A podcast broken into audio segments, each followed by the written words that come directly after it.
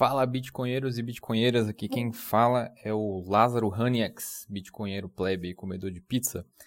Bom, estamos trazendo aqui a cobertura da palestra do Michael Saylor e da Cathy Wood, agora na Bitcoin Conference de Miami.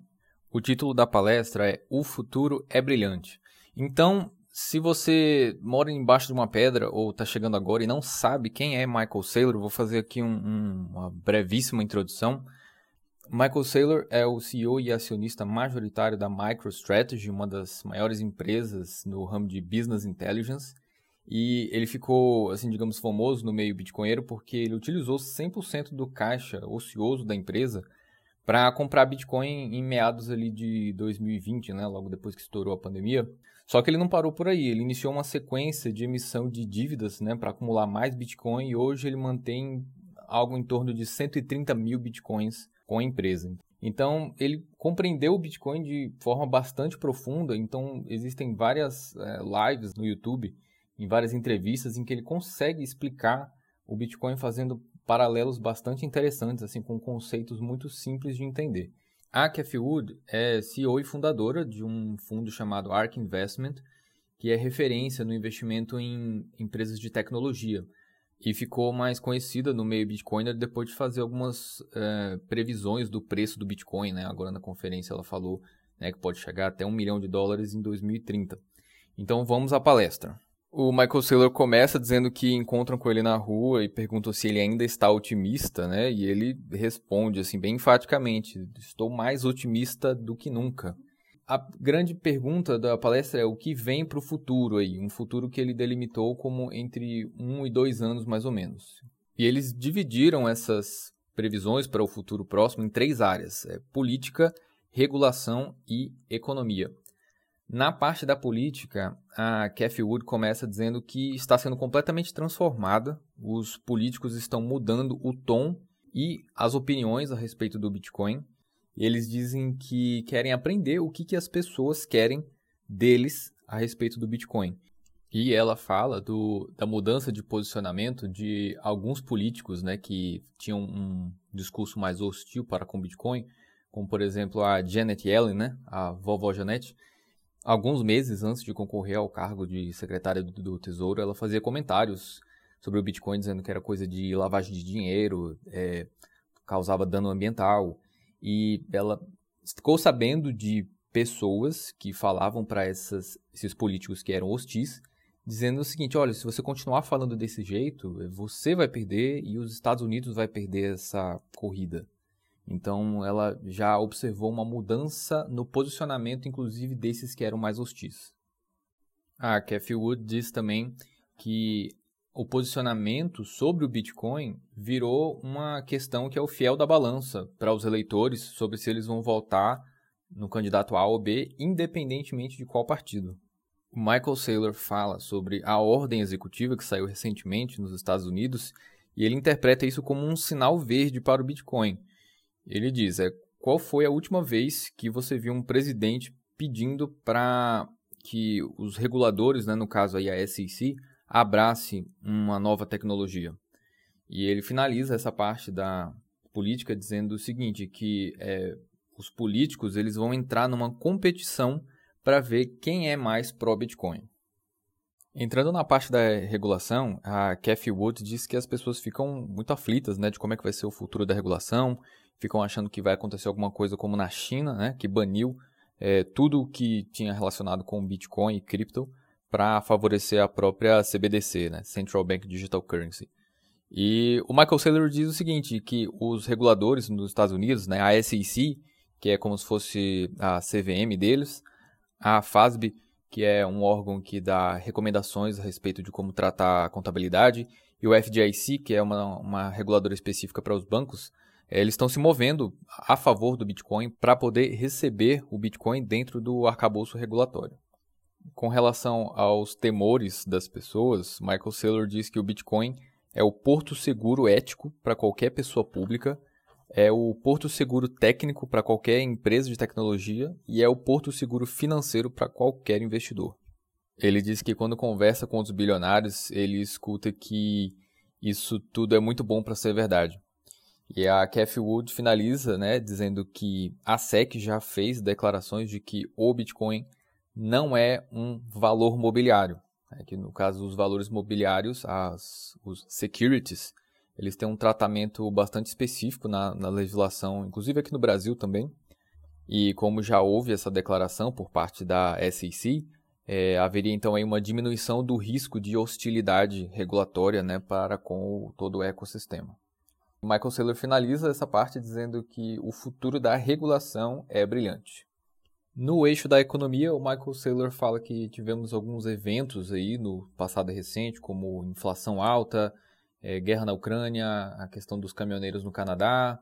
Ele diz que todas essas questões são, na verdade, positivas para o Bitcoin. E esses são eventos impactantes na economia, né? E o que vem para o futuro não tem como prever. Mas ele diz o seguinte, que quando você consegue fazer um âncora de telejornal mainstream é, falar que o Bitcoin é um caso de uso para resolver é, todos esses problemas, isso vale muito mais do que horas de Michael Saylor falando. Aí ele faz uma clara referência ao Tucker Carlson, né, que foi orange pilado e agora fala bastante a respeito do Bitcoin em cadeia nacional. Após finalizar esses três eixos, o Michael Saylor fala a respeito da tecnologia em geral. Ele acha que a tecnologia vai ajudar na adoção do Bitcoin nos próximos anos. Então ele cita empresas como a Cash App, a Kraken e a BitPay, dizendo que elas têm importante participação nessa adoção nos próximos anos. Ele diz que o envolvimento com a Lightning Network é fundamental para qualquer exchange que queira sobreviver ao status quo do mercado nos próximos anos. É, ele diz que, inclusive, para empresas é, financeiras, o desenvolvimento e o acoplamento da estrutura da empresa com a Lightning Networks sem fricção nenhuma também vai ser importante para a sobrevivência delas. Ele diz que uma empresa que não apoia a Lightning é como se ela tivesse se cortado da internet. Sobre essa questão da fricção, a Cathy Wood fala que ficou impressionada, que antes da Lightning Network existia essa, essa barreira. Era mais complicado você fazer as empresas se conectarem com o Bitcoin. E aí agora, com a Lightning Network, o caminho ficou praticamente sem fricção e, na opinião dela, ainda veremos uma grande explosão de usuários por causa da Lightning Network. Ela diz que esse aumento recente que aconteceu ainda não é a grande explosão que está por vir. Ela diz que quando quer impressionar investidores a respeito do Bitcoin, diz que o Bitcoin é o primeiro sistema monetário com regras, global, privado, digital na história do mundo e que isso é uma ideia muito grande. Em seguida, eles entram num subtópico de mercado de capitais. O Michael Saylor detalha um pouco de como é que foi o, aquele processo de fazer a compra dos primeiros bitcoins com o caixa da empresa. É, ele diz que há 18 meses compraram 250 milhões de dólares em bitcoin e as pessoas diziam que, é, nossa, vocês são loucos, né? Você não vai comprar mais, né? Quando é que você vai vender?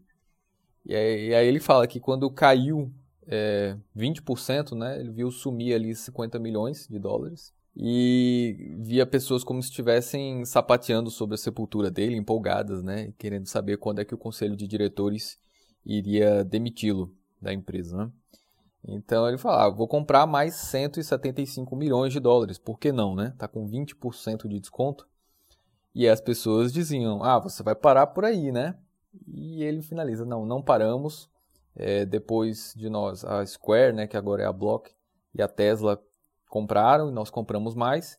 E hoje temos 6 bilhões de dólares em Bitcoin.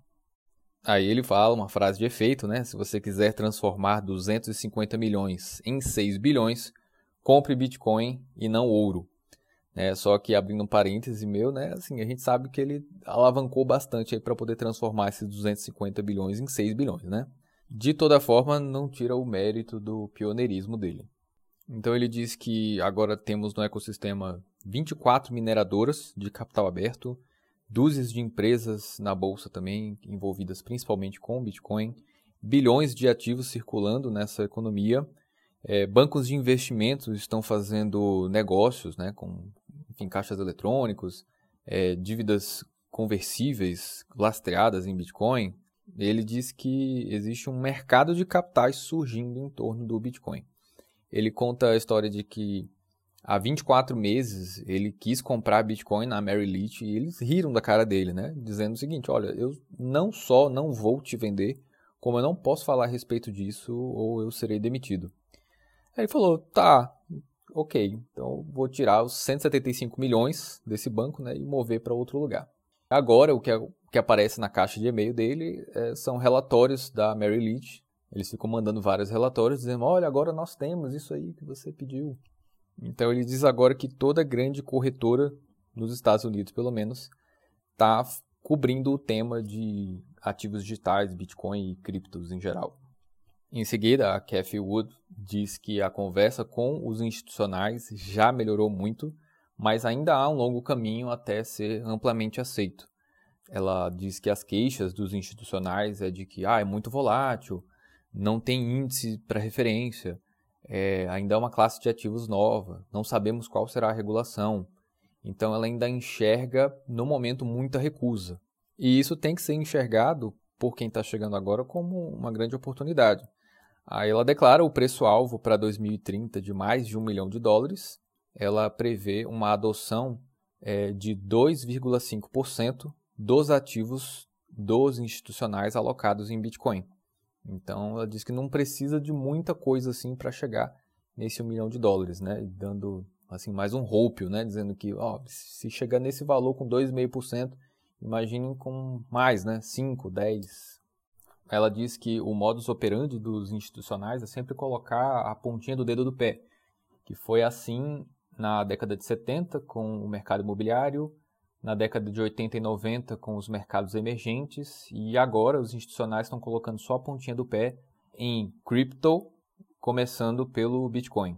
Para finalizar, o Michael Saylor diz que teve uma conversa com um bilionário rico o suficiente para comprar a cidade de Miami inteira e ficou mais de duas horas ensinando sobre Bitcoin para ele, né? Ficou orange pilando e diz que ele ficou muito interessado e é o começo de uma grande coisa que está para acontecer ele não revelou quem é esse bilionário. E no final ele jogou uma frase de efeito dizendo: não venda o seu Bitcoin.